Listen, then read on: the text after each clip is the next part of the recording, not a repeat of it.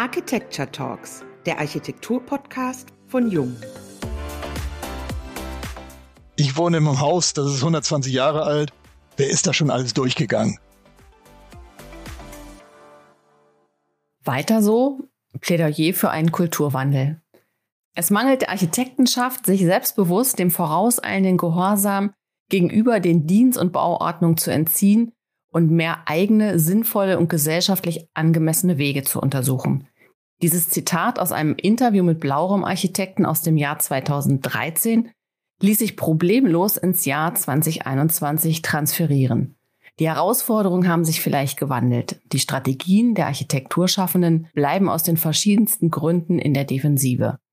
Höchste Zeit, darüber nachzudenken, wie nicht nur der materielle Wert der Architektur, sondern auch die Wahrnehmung der Zunft als immaterieller Gestalter von Zukunft gestärkt werden kann. Wir, Wiebke Becker und Diane Slavic, haben heute Carsten Venus zu Gast in unserem Podcast und sprechen mit ihm über das Berufsbild der Architektenschaft, über den Status quo und was wir in Zukunft brauchen. Ich darf dich und euer Büro ganz kurz vorstellen. Erstmal ein ganz herzliches Willkommen beim heutigen Jung Architecture Talks Podcast. 2002 wurde das Architekturbüro Blauraum in Hamburg gegründet. Heute leiten die drei Partner Volker Halbach, Rüdiger Ebel und Carsten Venus das Büro mit den Standorten in Hamburg und Berlin. Das Portfolio umfasst Projekte aller Maßstäbe, vom Möbel bis zum städtebaulichen Masterplan, zwischen Lörrach in Süddeutschland und List auf Sylt. Wir freuen uns sehr, Carsten, dass du heute bei uns bist. Ja, ich freue mich auch. Toll. Vielen Dank für die Einladung. Jungen Podcast. Ich habe mir natürlich einige angehört, vorher schon drauf gestoßen und durch euren Hinweis auch nochmal quer gehört. Sehr interessant und natürlich eine fantastische Ergänzung in diesen Zeiten für lange Abende und Ausblicke und Austausch, den wir zurzeit nicht haben. Sehr schön. Dankeschön. Das freut uns, dass wir dich auch abends noch begleiten dürfen. Carsten, du hast in einem Gespräch gesagt, Architektur muss raus aus dem kleinen elitären Zirkel, raus in die Gesellschaft. Heute starten junge Büros mit fancy Instagram-Profilen. Ihr habt bei eurer Bürogründung 2002 ein ungewohntes Konzept umgesetzt. Der Raum war gleichzeitig Büro, Galerie, der Salon Blauraum und Café, damit Leben in der Bude ist. Was genau hat euch damals angetrieben? So vieles, so vieles. Also als Gründer haben wir uns kennengelernt in einem großen, damals hieß es drei Buchstaben Büro bei BRT, Bote Richter Terrani damals.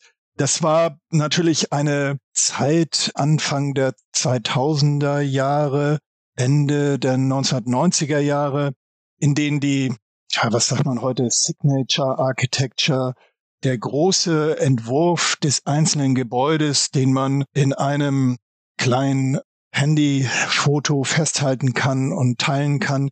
Das war die Zeit, wo das aus meiner Sicht ihren Höhepunkt hatte und dann aus der weltweiten Wahrnehmung dann auch nach Deutschland und nach Hamburg über Hadi Terani geschwappt ist. Und das hat uns alle fasziniert, keine Frage, weil ich muss sagen, ich habe über diese Art Architektur nochmal neu kennengelernt. Ich habe in Aachen studiert, ich habe in Seattle studiert, ich habe dann eine Weile bei einem Ableger von Ungas gearbeitet und Architektur eigentlich als anstrengenden Beruf und sehr akademischen Beruf kennengelernt, der eigentlich nur über großes Leiden und großen Zeiteinsatz zu irgendeiner Lösung und zu irgendeinem bedeutenden Beitrag der Gesellschaft werden kann. Und dann kommst du da zu Hadi Terani und alles ist Spaß und das ist fast wie so ein Startup in Silicon Valley und Architektur ist auf einmal, boom, was ganz anderes. Architektur ist Business, Architektur ist Stadtentwicklung im Sinne von Entertainment und Aufmerksamkeit also Bilbao-Effekt etc. Also das Ganze hat dieses Büro fantastisch betrieben und das hat uns eine ganze Weile unglaublich angezogen. Und dann gab es natürlich den Moment, unwillkürlich, wo du über so eine MTV-Nummer, sage ich mal, gesättigt bist. Und daraus ist quasi für mich auch die Konsequenz entstanden, dass Architektur nicht durch die einzelne Genialität einer Person entstehen kann, sondern Architektur kann eigentlich nur im Diskurs der Gesellschaft und des Ortes entstehen und in dem sich vielleicht auch die einzelne Person als Schaffender zurücknimmt und den Prozess mehr oder weniger begleitet. Und daraus ist dann Blauraum entstanden, auch mit dem Namen. Also die Personen treten zurück und geben dem Projekt die Bühne. Und äh, das war auch die Gründungsidee. Das Wort quasi damals war das aus der Fernsehbranche. Heute ist es der Greenscreen. Damals war es der Bluescreen. Quasi mit wechselndem Hintergrund wird immer was Neues entstehen. Und das trägt uns bis heute. Das heißt, wir sind kein Büro, auch wenn wir mittlerweile 50 plus Architekten sind, die Standarddetails in der Schublade haben. Wir haben keine Standardgrundrisse in der Schublade. Wir haben auch keine Standardmaterialien, für die wir stehen. Das heißt, das Projekt wird von uns immer wieder neu vor einem wechselnden Hintergrund entwickelt. Und um das zu unterstützen, diese Sichtweise, haben wir quasi parallel zum Büro den Salon Blauraum gegründet, der sofort eigentlich die öffentliche Basis darstellt. Also du kriegst ja sonst niemanden in ein Architekturbüro rein. Das ist ja quasi vom Betriebsgeheimnis bis Langweiligkeit kein Ort, wo man hin will. Und der Salon war sofort eigentlich ein Anziehungspunkt im Quartier und in Hamburg, würde ich dann mal sagen. Weil wir nicht unsere Architektur ausgestellt haben, da war noch nicht viel. Wir haben eigentlich die Architektur von Freunden ausgestellt. Und zwar von jungen Büros, die noch keiner kannte. Und diese Aufbruchstimmung, die hat Leute angezogen und natürlich, ich sag mal, der erste gute Kaffeelatte in Hamburg. Sehr gut. Da habt ihr euch auf die wesentlichen Dinge zurückbesonnen. Ja, mit Kaffeelatte läuft das heute nicht mehr so, aber damals war das eine große Nummer mit echter Milch. Und nicht mit Sahnehäubchen? Mit allem drum und dran. Also wir haben da alle Geschmackssorten durchprobiert. Nein, aber der Witz war, einmal im Monat gab es die Vernissage, die Eröffnung der Ausstellung. Und da waren dann tatsächlich sehr viele Studierende, junge Architekten, die gerade irgendwie ihre ersten Schritte machen und dann mehr und mehr auch Leute aus der Verwaltung. Also da habe ich unseren heutigen Oberbaudirektor kennengelernt. Da war er noch der Assistent von Jörn Walter, dem damaligen OD. Und das sind so Erlebnisse, die viele, mit denen ich heute so ab und zu zusammenkomme, tatsächlich noch gut als Erinnerung mit sich tragen. Man hat schöne Momente miteinander geteilt. Ja, und da ging es nicht um, was machen wir mit dem Projekt und wie kriegen wir das hin, sondern da ging es wirklich um den reinen Austausch von Architektur und Wirkung. Und man kannte ja die Projekte nicht, die ausgestellt worden sind. Man kannte den Ort nicht.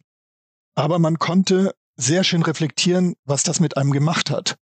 Und darüber den Zugang zur Architektur und dann in der Reflexion auch zu den eigenen Sachen hier vor Ort zu finden. Das war ein toller Austausch über so viele unterschiedliche Perspektiven. Aber nur mit einem Salon und diesen schönen Visionen und Ideen kann sich natürlich kein Büro halten. Eines eurer Mottos war, Projekte werden initiiert, geholt und auf etwas warten bringt nichts. Ist das immer noch eure Strategie? Die ist natürlich so ein bisschen überrollt worden. Also in der damaligen Zeit, Anfang der 2000er Jahre, da gab es ja kaum Ausschreibungen. Und die Wettbewerbe waren für ein kleines Klientel an großen etablierten Büros bestimmt. Also das hat sich alles schon verbessert. Also der Zugang von jungen Büros zur Wettbewerbsteilnahme, VGV-Verfahren und so weiter. Das ist dann etabliert worden. Also insofern sind wir natürlich jetzt auch über den Namen durch sehr viele Wettbewerbsanfragen im Wettbewerbsbereich stark gebunden. Aber wir haben circa 50 Prozent der Projekte, die wir betreiben, immer noch durch diese Art, die du gerade genannt hast. Also wirklich denken, mitentwickeln, Vorschläge machen, verwerfen, anderes Grundstück und dieses Jonglieren, das tun wir immer noch sehr gerne. Du hast über den Beruf des Architekten gesagt, wir sind weit mehr als Hersteller von Plänen. Wir sind Datenverarbeiter. Übersetzer zwischen der Gesetzgebung und der Realität in der Welt. Wie genau dürfen wir das verstehen?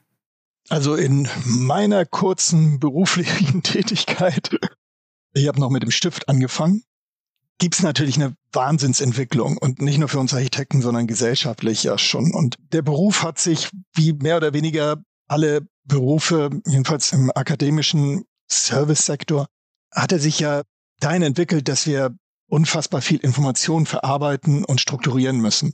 Das ist einmal geschuldet der Gesetzeslage, der komplexer werdenden gesellschaftlichen Anforderungen, der vollkommen veränderten Bauherrschaft, die internationaler und kapitalgetriebener ist, als der private Bauherr das jemals war. Das ist natürlich auch geschuldet dem jetzt formulierten Anspruch der Gesellschaft, also das Mitspracherecht, was jetzt neu dazugekommen ist. Das gab es damals noch nicht.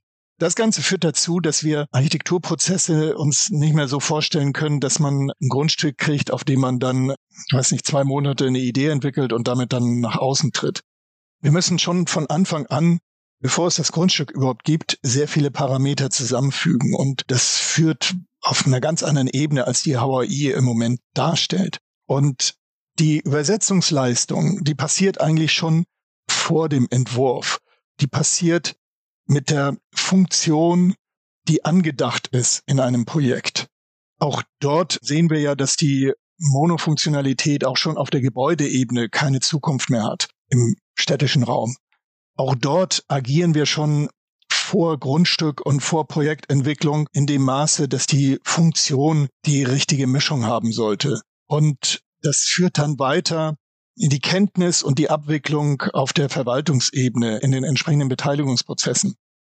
Das Ganze führt dann irgendwann zum ersten Strich, sage ich mal. Und dieser erste Strich ist keine grafische Aussage mehr nur, sondern dieser erste Strich ist ja bezogen jetzt auf, ich nenne es mal BIM im Allgemeinen, aber dieser erste Strich enthält ja schon Information. Also nicht nur die Vektorinformation von A nach B, sondern die Höhe und die Tiefe, die Kosten, die dahinter stehen, die Materialität, die dahinter steht.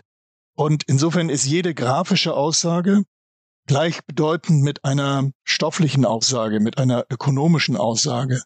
Und das meine ich mit, wir erstellen Daten, wir erstellen Informationen. Das, was ich an der Oberfläche sehe, ist der Plan, aber der ist wie beim Eisberg nur ein Achtel oder wie immer das beim Eisberg ist, aber das ist auf jeden Fall wirklich nur eine ganz, ganz, ganz dünne Oberfläche. Und dahinter sind die ganzen Informationen, die eigentlich ein Projekt und die Architektur mehr und mehr ausmachen.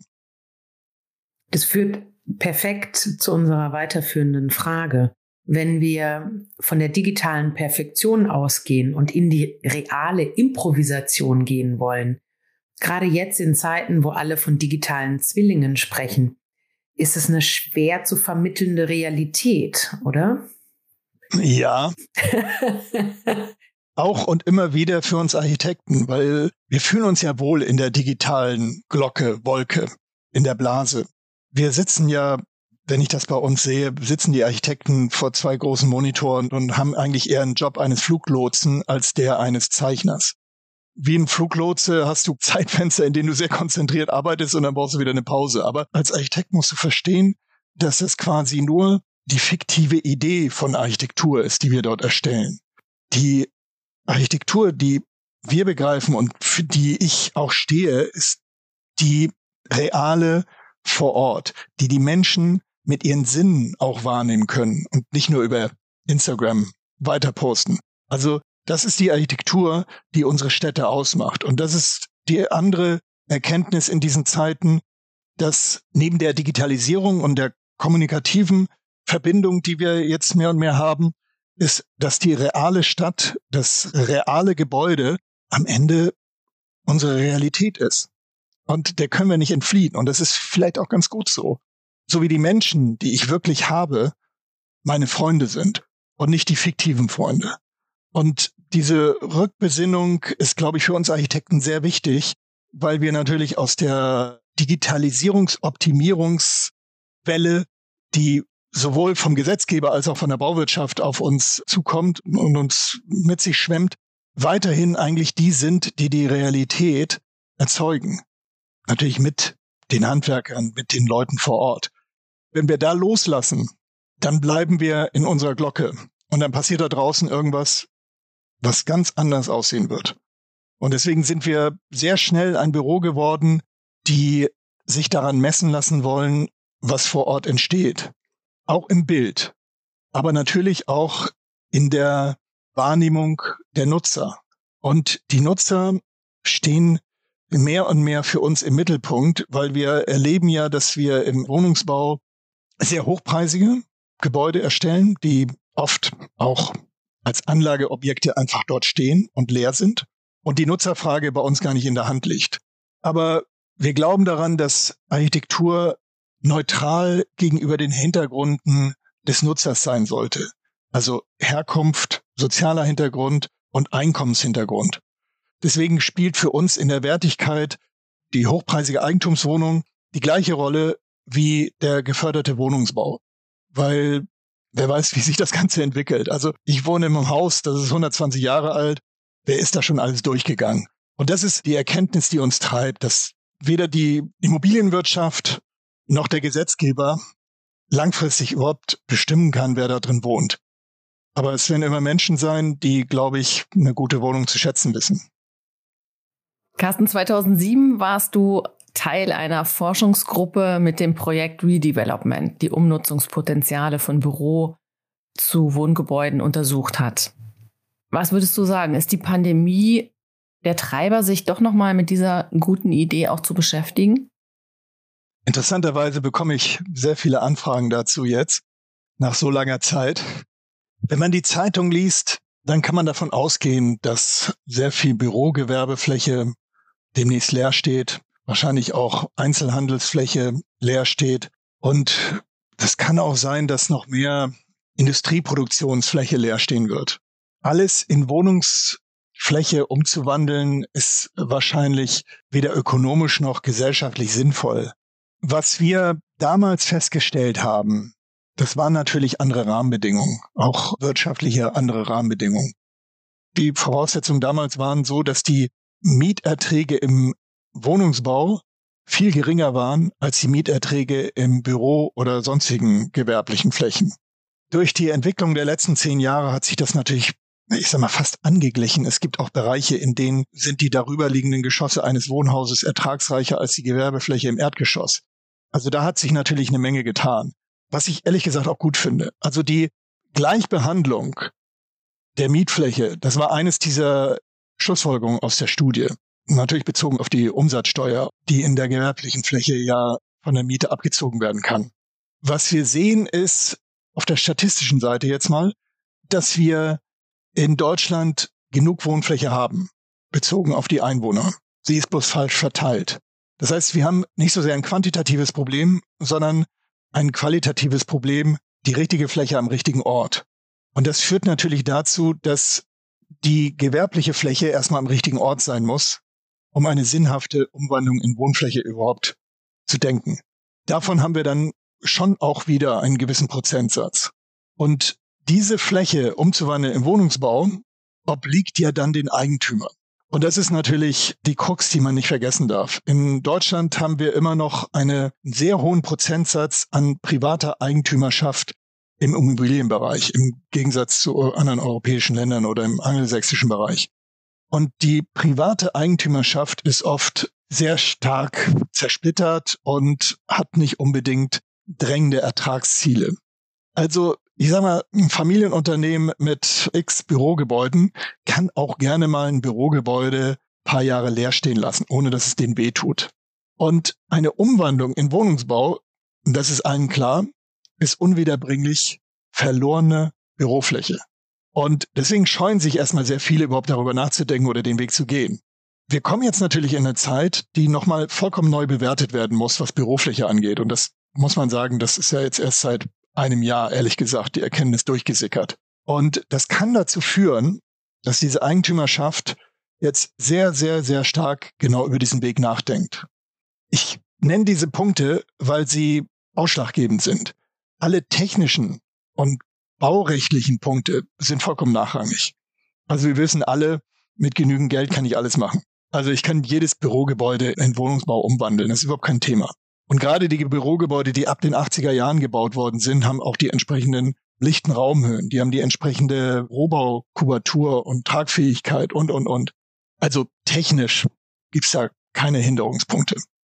Das ist spannend, weil tatsächlich ähnliche Überlegungen gibt es ja auch in innerstädtischen Bereichen, ob man die innerstädtischen Einkaufsstraßen nicht vielleicht mit verschiedenen Nutzungen bedienen möchte zukünftig und die leerstehenden Flächen vielleicht auch etwas äh, mehr mischt, was das Nutzungsverhältnis betrifft und es eben nicht monokulturell oder als Einzelnutzung dastehen lässt. Also man darf das nicht sagen, aber als Architekt und Stadtplaner freut man sich auf diese kommende Zeit, die uns vielleicht erst durch diese Krise aufgedrängt wird. Gedacht wird die ja schon lange. Ja. Zugehört hat bloß keiner so richtig.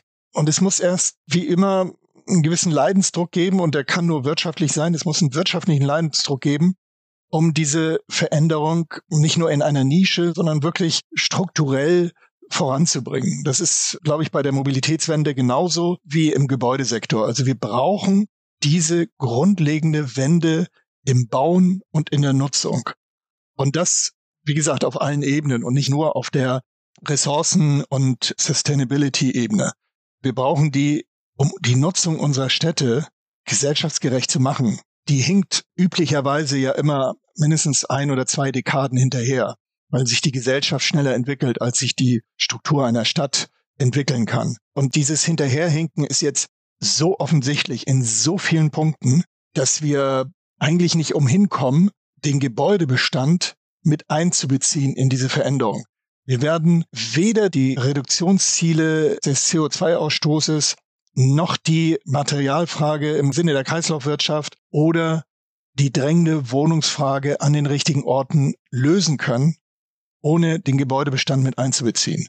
Das ist auf der immobilienwirtschaftlichen Seite, sage ich jetzt mal übergreifend, sehr, sehr schwierig. Du hast jetzt ganz viele Begriffe schon genannt. Also es ist deutlich, dass die Herausforderungen der Gegenwart und der Zukunft einen anderen Umgang erfordern mit dem Bausektor. Wir haben über Umnutzung gesprochen. Recycling steht im Raum, Ressourcen- und Energiewende, die Digitalisierung der Baustelle. Und es finden sich noch ganz viele weitere Buzzwords in dem Bereich. Ist der Architekt von morgen darauf vorbereitet? Was meinst du? Also ich probiere mich für die nächste Woche vorzubereiten. Und das ist schon eine Menge.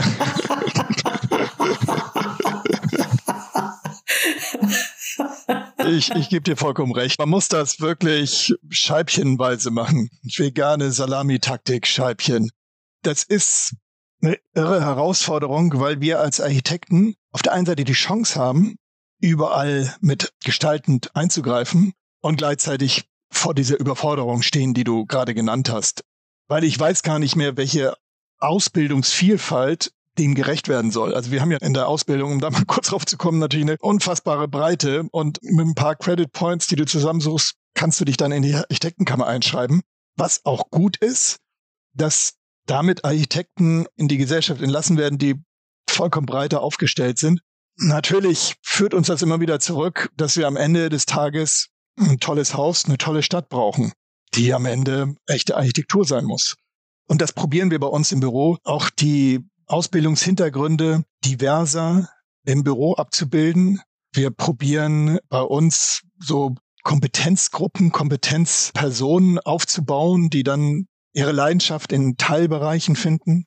Aber das wird, glaube ich, im Architekturbüro der Zukunft eher wie ein ständiges Start-up-Business, wo ich unterschiedliche Professionen, unterschiedliche Berufshintergründe und auch Lebensentwürfe vereinen muss, um diesen Aufgaben gerecht zu werden, weil es wird weiterhin eine Zeichnung, einen Plan geben, noch lange, aber es wird mehr und mehr ein Beratungsexpertisengeschäft sein, um Projekte vor diesem ganzen genannten Hintergrund auf die richtige Schiene zu schieben. Dann sind wir schon fast am Ende angekommen unseres Podcasts. Aber da haben wir noch eine spannende Frage für dich. In deiner Jugend hast du Solaris, eine Science-Fiction-Reihe des polnischen Autors Stanislav Lem gelesen. Später moderne Architekturströmungen und Tendenzen von Jürgen Jödecke aus dem Jahr 1969. Was liegt denn heute auf dem Tisch bei dir? Zurzeit höre ich tatsächlich viel Podcast. Ich muss ja zugeben, dass der Richard David Brecht auch interessante Sachen zur Stadtplanung und Stadtentwicklung sagt. Das habe ich gelesen. Ich habe auch, das kann ich nur empfehlen tatsächlich, Matthias Hawks gelesen. 13,5 Tipps für eine gute Zukunft oder so ähnlich. Sehr interessantes Buch. Also ich bin, glaube ich, schon weiter sehr interessiert an dem Thema Zukunft gestalten und tatsächlich immer weniger Bücher von Architekturkoryphäen. Das liegt ein bisschen daran, dass ich oder dass wir alle gut daran tun, in unserer Freizeit fachfremde Dinge zu uns zu nehmen, um dann wieder im Job über unsere eigene Profession etwas aussagen zu können. Das probiere ich gerade sehr intensiv. Aber das beschäftigt sich alles tatsächlich auch mit dem Grundthema der Beschleunigung unserer gesellschaftlichen Veränderung. Ob das Thomas Piketty ist, Das Kapital im 20. Jahrhundert, auch fantastisches Buch, weil es von der Historie nach vorne zeigt und die Verteilung von Vermögen hing immer mit Verteilung von Grund und Boden zusammen. Also egal, wo du dich dem Thema näherst, Grund und Boden und Immobilie ist ein Dreh- und Angelpunkt unserer gesellschaftlichen Entwicklung.